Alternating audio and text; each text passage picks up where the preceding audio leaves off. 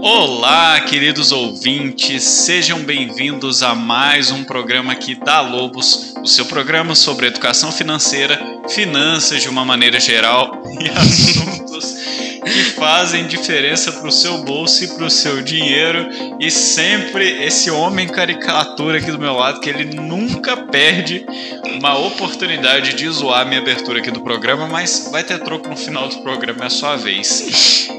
E se você ainda não me conhece, meu nome é Gabriel Medeiros, eu sou economista por formação e sempre aqui do meu lado, como eu já disse, o, o, o, esse cara aqui que. Ah, enfim, eu nem vou falar nada, não. Deixa pra ele que acho que é mais negócio hoje. Olha, muito obrigado por essa apresentação única. Sem dúvidas, aqui no programa a gente nunca fez uma dessas. Mas meu nome é João Vitor Miranda e eu sou graduando em Ciências Contábeis. Esse é o João Vitor Miranda, o Joãozinho Camisa Polo Miranda.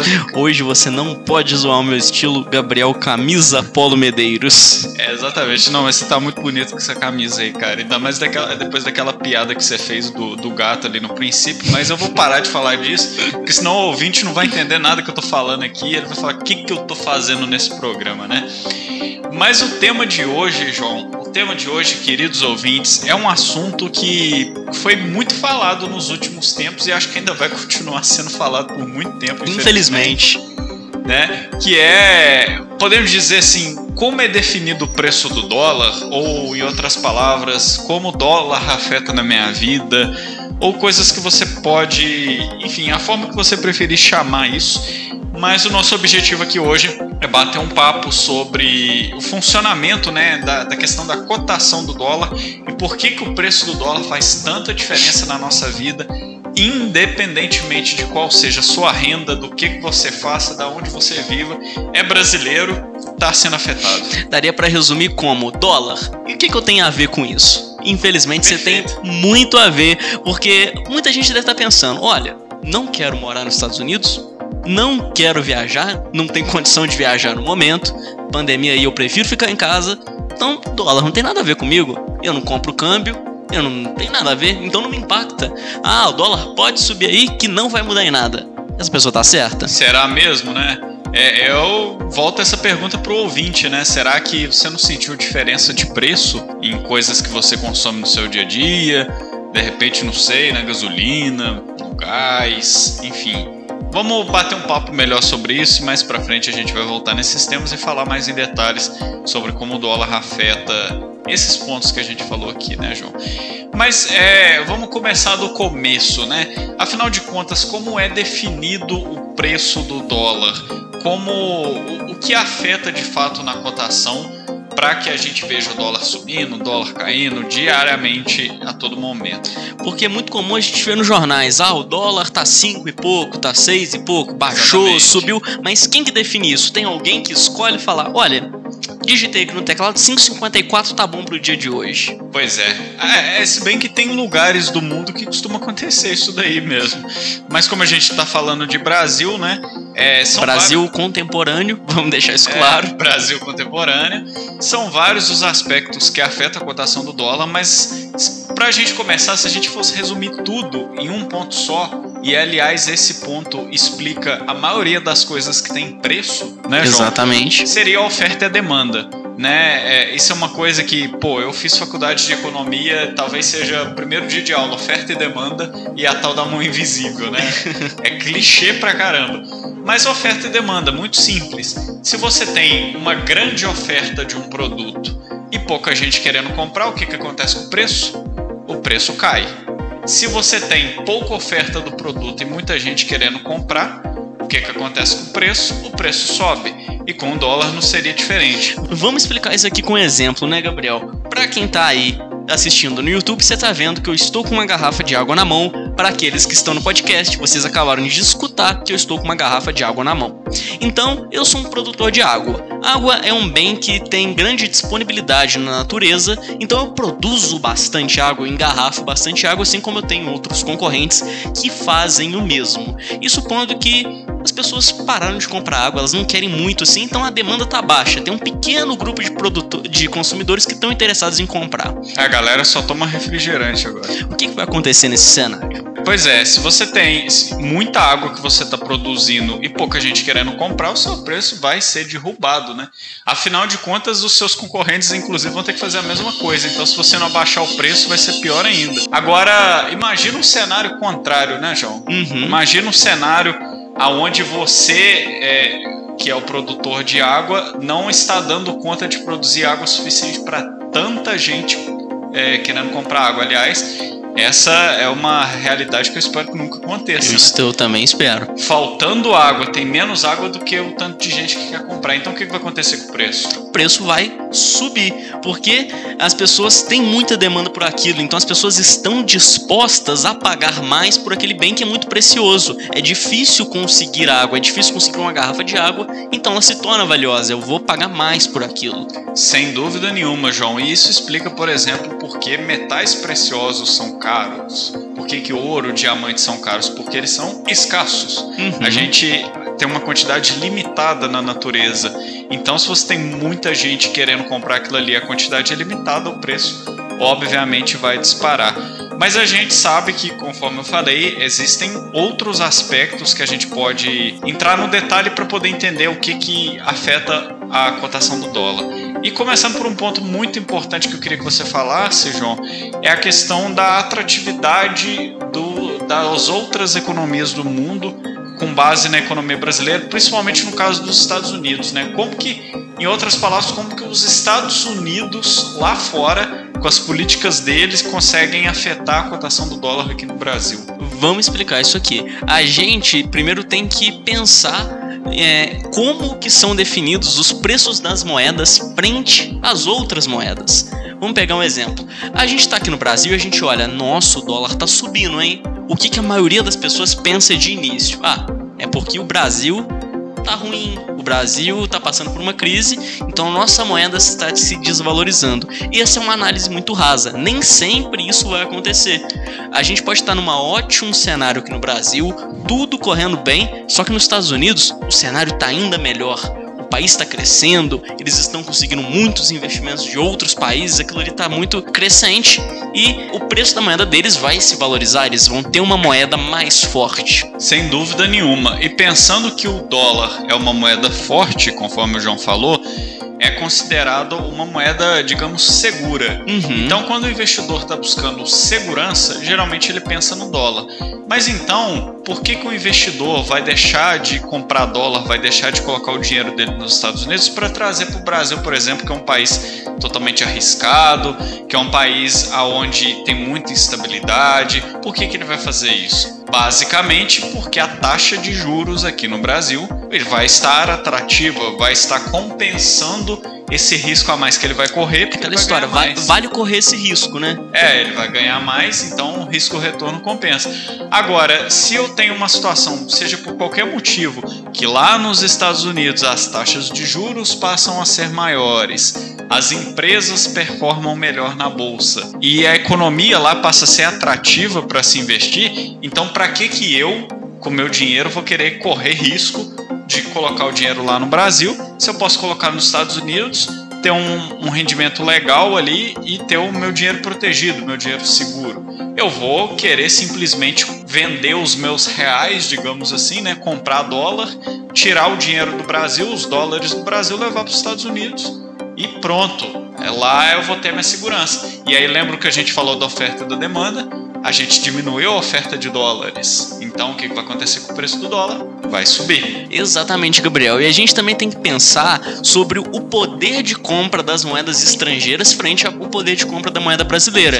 Porque as pessoas, ao mesmo tempo que elas estão dispostas a correr mais ou menos risco, o dinheiro dele pode valer mais ou valer menos. Então, por exemplo, hoje vamos criar um cenário que o Brasil está bem, o nosso câmbio não está desvalorizado, e ele está quase parelho ao dólar ali. Nesse cenário, o Brasil sendo um país mais arriscado, não faz sentido uma pessoa vir investir no Brasil se ele pode investir na segurança americana. Mas ao contrário, em um, em um cenário que está tão desvalorizado, vamos criar aqui ó, uma coisa catastrófica, que está muito desvalorizado mesmo, é tão barato correr esse risco para o cara de fora que pode ser que vale a pena. Exatamente. E aí entra até um ponto importante que é o seguinte: muitas vezes a gente olha essa comparação do dólar com a moeda brasileira, do dólar com real, e a gente fala o dólar tá caro, o dólar tá barato, o dólar tá isso, o dólar tá aquilo. Baseado unicamente no, no número ali, né? É, no número ali. Então, esse é um ponto que a gente precisa tomar cuidado quando a gente fala de dólar. O primeiro ponto que é importante é o seguinte: comparar o dólar com o real, nós estamos falando da comparação de uma moeda forte com uma moeda fraca. Uhum. Então é aquela história, a forte sempre vai ser mais forte. Então não parece mais justo que a gente compare moeda forte com moeda forte? Afinal de contas, assim a gente tem uma noção de, digamos, quão forte está o dólar. E por conta disso, existe um índice que é chamado de DXY, que esse índice mede justamente o dólar em comparação com outras moedas fortes. Essa é aquela coisa, o DXY ele te permite ver além do fator Brasil, né? Porque Isso. comparar só com o Brasil, a gente tem grandes variáveis envolvidas aqui e não necessariamente esse preço vai estar refletido justamente no, no preço, no número do câmbio ali. Mas se a gente faz essa comparação mais ampla, a gente consegue ter uma certeza melhor sobre é, o poder de compra realmente da moeda americana. Sem dúvida nenhuma. Agora, João, tem o ponto da inflação também, né? Uhum. É, esse é um ponto que a gente vê falar bastante. Afinal de contas, o, quando você pega o histórico do dólar, o dólar foi subindo ao longo do tempo. Mas será que ele subiu só porque a moeda americana ficou mais forte? Ou não tem uma inflação envolvida aí? Exatamente, por isso que existem índices que comparam o preço do dólar, do real, com a inflação, justamente para a gente entender é, o quanto de, dessa alta aí é inflação. O quanto é realmente só, é, só essa alta de preços e não está refletido justamente nesse, nesse poder de compra. Agora, a gente falou muito da economia americana, a gente falou muito do dólar, mas a gente sabe que tem um outro lado da moeda também que acaba tendo influência ou positiva ou negativa, dependendo da situação, na cotação do dólar em comparação ao real, que é a economia brasileira, né? Uhum. É, é dentro de casa, é o cenário doméstico que a gente está falando.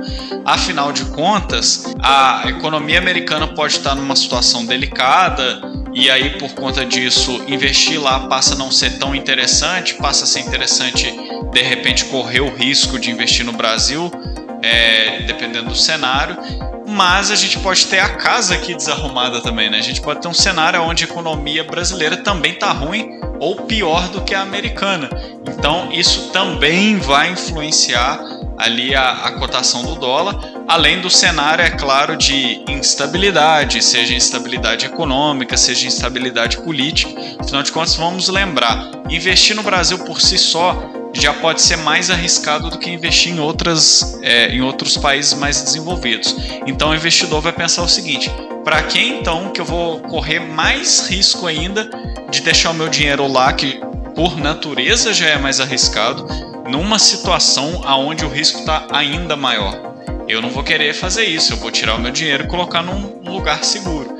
E mais uma vez, diminuímos a quantidade de dólar, o preço do dólar vai aumentar. Tudo volta para oferta e demanda, né? É Tudo lindo. volta. Isso me lembra muito sobre o risco Brasil que as pessoas muito falam. Então, quando se fala de risco Brasil, a gente não está falando de uma coisa especificamente. A gente está falando sobre os riscos políticos, os riscos regulatórios e esse tipo de coisa. É, envolve muitos elementos aí, que é o quanto o Brasil se mostra seguro ou inseguro para os investidores externos. É, isso aí são termos que estão sendo muito usados hoje em dia: segurança jurídica, instabilidade jurídica, em, contra, em contrapartida com a estabilidade, e como esse tipo de coisa vai impactar na visão dos investidores estrangeiros para o Brasil. Como o Gabriel falou, se a nossa casa estiver arrumada, a gente vai ser mais atrativo do que se a casa estiver toda bagunçada. Sem dúvida. E além do risco Brasil, a gente pode dizer que tem também um risco global. Né? Um grande exemplo é o momento que a gente viveu, está vivendo de pandemia. Né? Você tem situações na história que já aconteceram no passado, já se repetiram e sem dúvida nenhuma vão acontecer de novo no futuro, em algum outro contexto, onde o risco de maneira global de se investir em qualquer lugar do mundo aumenta. Seja por causa de uma pandemia, seja por causa de algum tipo de catástrofe que coloca em xeque, né, coloca em dúvida a saúde financeira das empresas, da população, e aí você fica sem saber para onde a economia vai. Nesses cenários, a gente costuma observar que o investidor ele é, acaba tendo uma afinidade maior por colocar o dinheiro dele em economias que são mais estáveis, em Uhum. países que são mais estáveis. Ele tende a ser um pouco mais conservador, Conservador, né? Porque ele não sabe do exatamente. que vem do futuro, ele vai se resguardar ali. E aí você tem novamente aquele cenário onde ele vai tirar o dinheiro do Brasil, tirar o dinheiro de países mais arriscados para colocar em economias mais seguras. E novamente isso vai afetar o preço do dólar. Mas João, é, além de tudo isso, a gente tem alguns aspectos aqui que eles são é, digamos, mais relacionados com a atividade econômica do Brasil. Como que o, o- o Brasil negocia produtos com países estrangeiros e isso afeta ali na questão do câmbio. Explica melhor esse assunto pra gente. É, esse aqui é um assunto que eu gosto até de falar, porque acho que todo mundo aprendeu sobre, na escola sobre as balanças comerciais. Opa, aula de geografia aí, ó. Lá no época do mercantilismo, ah, a balança comercial tá favorável, tá desfavorável, como é que acontece isso? O que, que é balança comercial, assim, em um resumo? É, é a diferença de quanto você exporta e quanto você importa de produtos para o país. Então, e como essa relação está acontecendo ali? É um país ele tá ele tá exportando muito, ele está trazendo muita moeda estrangeira, está vendendo muito para estrangeiros, ou ao contrário, está tendo que comprar lá fora para vender aqui no país. Isso com certeza, além de afetar muito no preço dos produtos em si, é, se eles estão sendo mais importados ou exportados, vai afetar também no preço do próprio dólar, porque é, a, é como o Brasil está interagindo com seus coleguinhas, o seu mundo exterior que está ali. Sem dúvidas, até porque isso dita o fluxo do dólar. Quanto dólar vai entrar no Brasil, quanto vai sair. Se o país está tendo uma balança comercial desfavorável, quer dizer que ele está importando mais do que exportando. Então ele está gastando mais dólares do que recebendo. Então o dólar tá indo para fora do país. Então você pode ver que existem pontos aqui, como é o caso da balança comercial, que a gente mexe muito na oferta, né? Quanto de dólar está disponível no Brasil? E por outro lado, você tem pontos que mexem na demanda, né? Que é o investidor querendo sair do Brasil, querendo vir para o Brasil, ele começa a ter mais ou menos demanda de dólar. Agora falando desse ponto da demanda, né? De repente o investidor começa a querer ter muito dólar ou começa a querer vender dólar para comprar real, isso tudo vai afetar o mercado. E assim, o governo não pode deixar que isso aconteça de maneira 100% livre, porque pode gerar uma consequência para o país. E o, por conta disso, né, o Banco Central ele atua de algumas formas ali para proteger, para evitar que esse preço varie muito, de maneira muito forte. Está até ligado com a balança comercial, né? Então a gente tem um governo formando as famosas reservas cambiais, né? Onde ele literalmente guarda dólares que são do Brasil para que eles possam ser usados justamente para poder garantir a estabilidade dessa oferta, dessa demanda. Então, de repente, o dólar está subindo muito, o dólar está disparado, o governo pode querer vender dólares para dar uma desaquecida.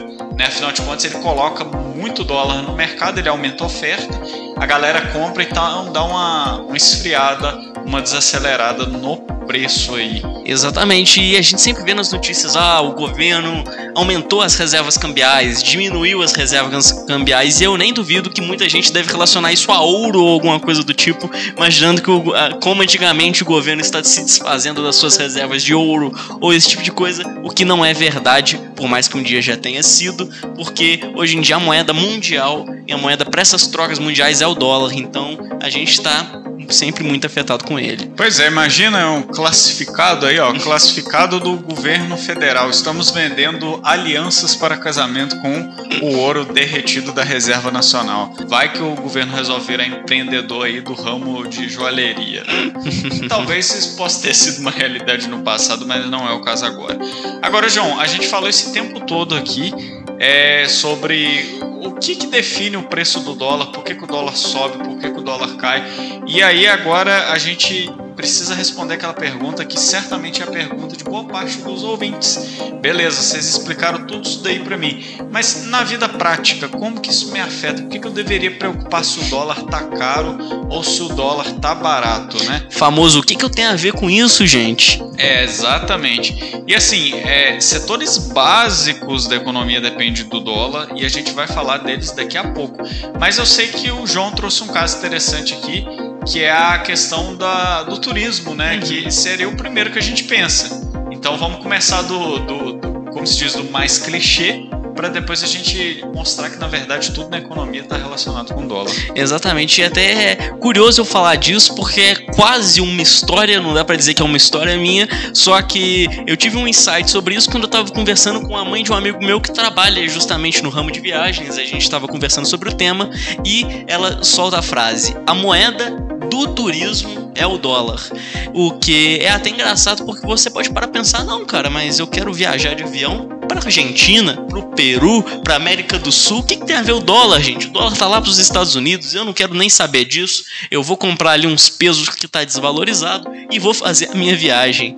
Mas se a gente for olhar todo o cenário de aviação, de hotelaria e esse tipo de coisa, até de combustíveis que vai afetar todos os meios de transporte, até ônibus, por exemplo, é, o dólar tem está sempre muito vinculado a esse tipo de produto.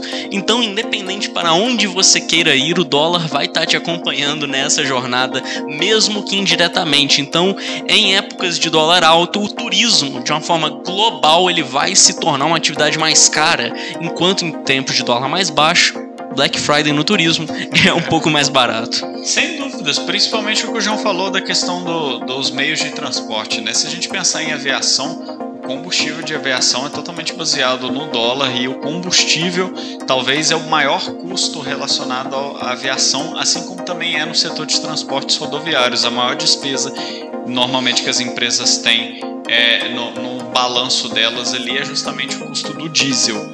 Então é claro que a cotação do dólar vai afetar isso daí também. Não pense você que se você vai viajar para Colômbia, aonde você vira milionário com salário mínimo, né? Você vai lá comprar um milhão de pesos colombianos, que é mais ou menos o salário mínimo do país. O dólar não vai fazer diferença para você, porque com certeza vai sem sombra de dúvidas. E essa viagem não vai sair tão barata quanto você está imaginando. É, melhor baixar um pouco as expectativas, né? Mas, João, beleza, a gente falou aqui da, de, da parte de turismo, né? Mas falando da, da parte mais básica, a gente pode dizer que, assim, desde o trigo para fazer o pão. O pão nosso de cada é, dia. Pãozinho da padaria, que você compra todo dia de manhã. Desde o trigo que vem lá da Argentina até semicondutores que são produzidos em larga escala ali na Ásia, em outros lugares, que são fundamentais para produção de eletrônicos. Que estão dentro do seu celular, por exemplo. Dentro do seu celular, estão dentro da sua TV, estão dentro da, do, do seu, micro-ondas. Do seu micro-ondas, do seu carro. Todo lado tem semicondutor tudo isso daí o preço é cotado em dólar. Então, se você precisou comprar eletrônicos recentemente, você resolveu trocar o seu computador, seu celular, você sabe muito bem do que, que a gente está falando aqui, né, João?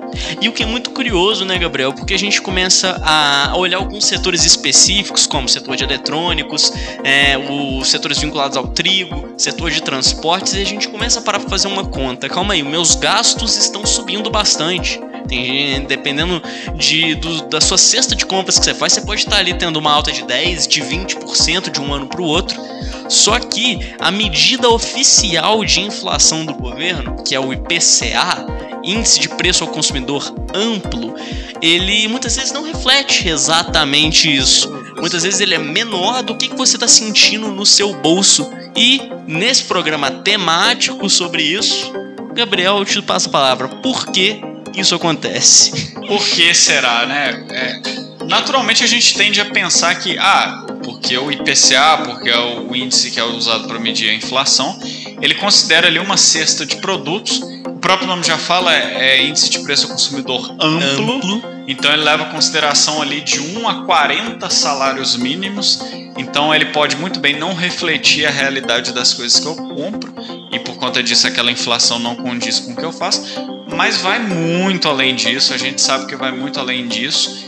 É, e um dos pontos de por que vai além disso é justamente o dólar. Você que está ouvindo aí, você certamente vai se identificar com esse exercício que é o seguinte: se a gente pegar a inflação acumulada dos últimos 12 meses aí do IPCA, a gente está falando de algo em torno de 10,25%. Então, em outras palavras, seria como se eu dissesse que o seu custo de vida nos últimos 12 meses aumentou 10,25%. Mas você que está aí do outro lado, você que está escutando esse podcast, provavelmente você deve ter pensado: meu custo de vida aumentou muito mais do que 10,25%. É, e se você não parou para pensar nisso, para para fazer conta, é. começa a analisar. Se você tem filhos, a escola deles, quanto que aumentou de um mês para o outro? Ó, de um ano para o outro, né? Os produtos que você já estava acostumado a comprar ali, quanto que eles, é, quanto que eles valorizaram, entre aspas, quanto o preço deles aumentou? O seu carro que você comprou zero alguns anos atrás, quanto que custa o modelo novo desse mesmo carro?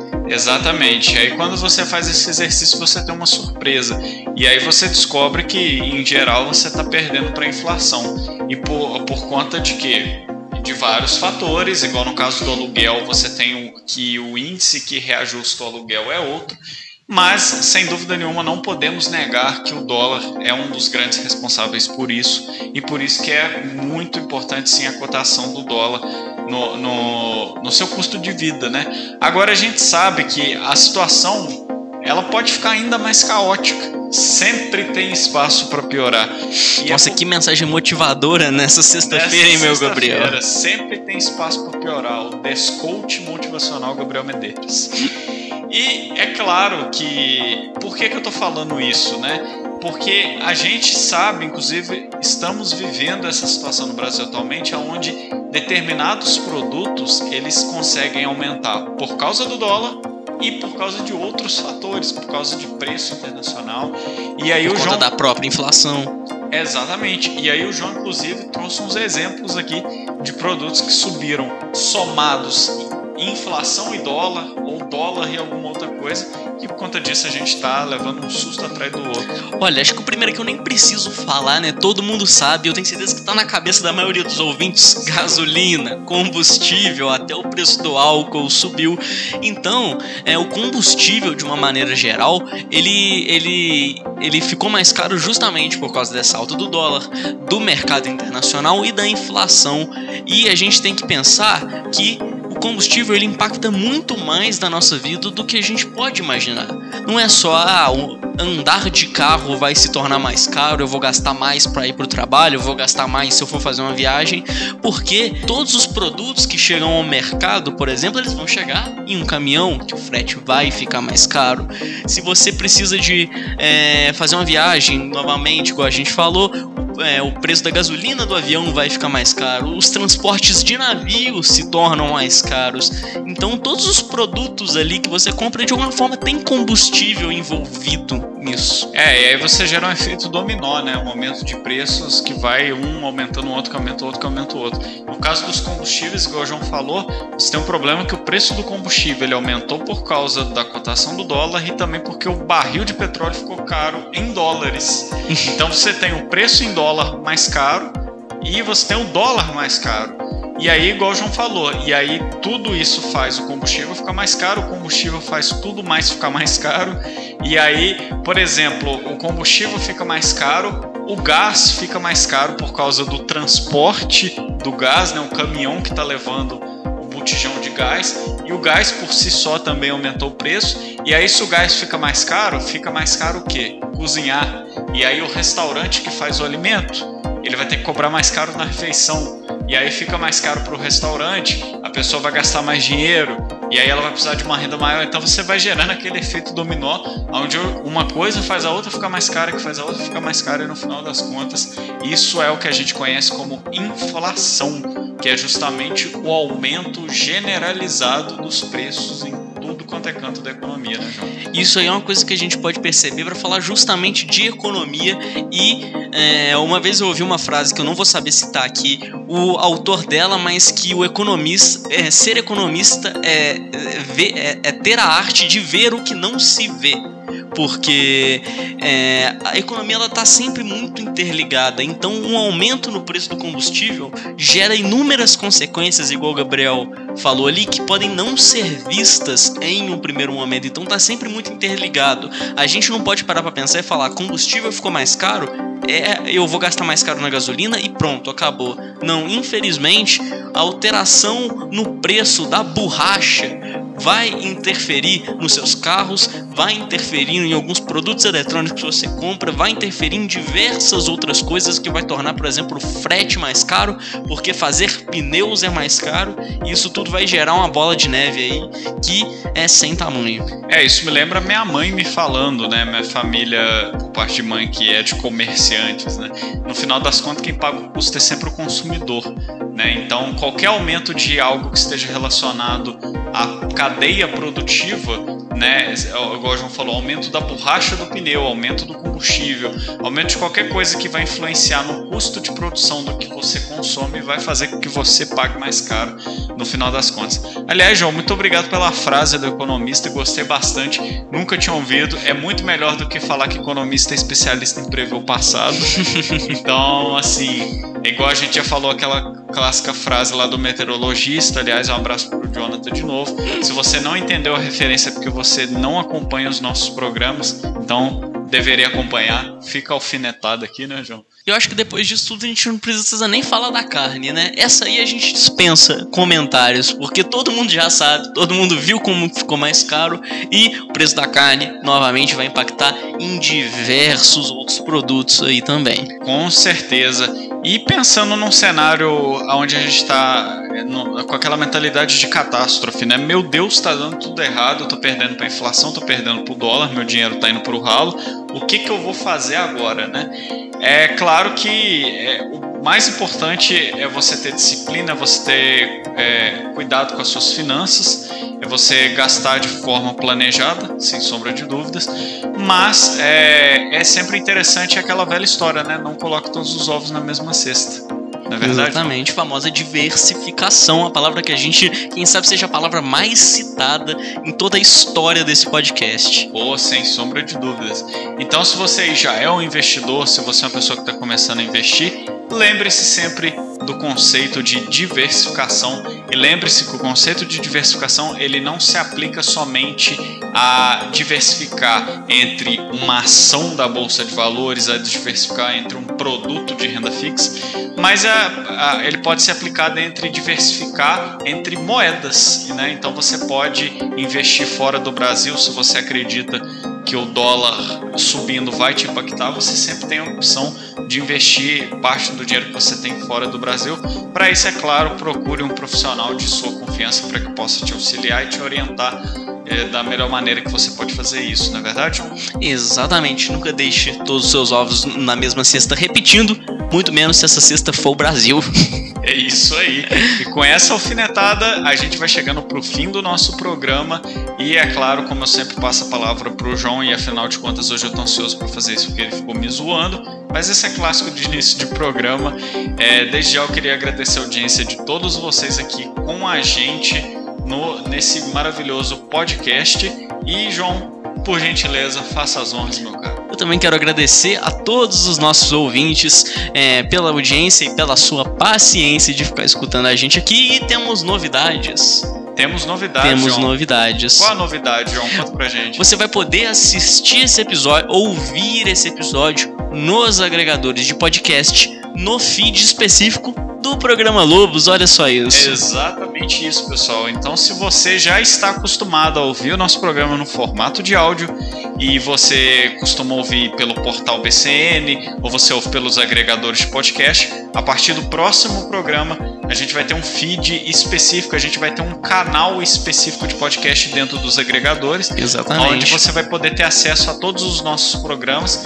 Você vai poder seguir aquele canal e ser notificado, né, João, de quando novos programas forem lançados. Mas a gente continua divulgando e a gente continua tendo essa parceria muito bacana com a BCN e você ainda pode encontrar o resumo dos programas e todos os programas no portal BCN. Né? Exatamente, o portal BCN tá aí para ser um agregador disso tudo mesmo. Em falando em agregadores, se você gosta de ouvir podcasts pelas plataformas, seja Google Podcasts, Spotify, entre outros, você pode escutar outros programas da Rádio BCN que são aí também muito bons é, no agregadores podcasts BCN lá você encontra tudo. Todos, inclusive, era lá que os nossos antigos programas estão. Isso, você pode conferir nossos programas antigos lá. Aproveite para conhecer a programação, aproveite para conhecer lá se você gosta de futebol perdidos em campo, aproveite para conhecer o Rindo Feito um Louco aí, do grande Marcinho Ribeiro. Para as mulheres, o Beleza Real. Exatamente. E toda a grade de programação lá disponível para você no portal BCN.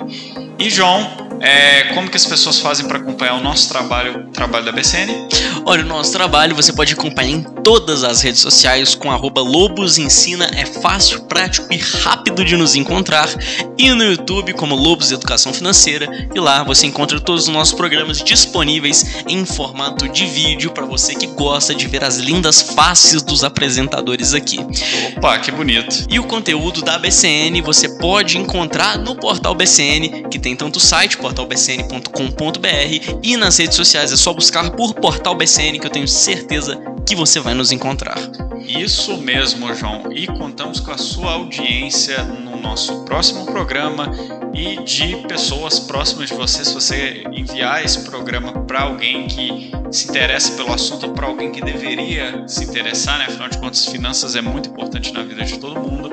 Envie esse programa, compartilhe e a gente se vê no próximo episódio, né, não, João? Exatamente. Então, um grande abraço para todos vocês e tchau. tchau.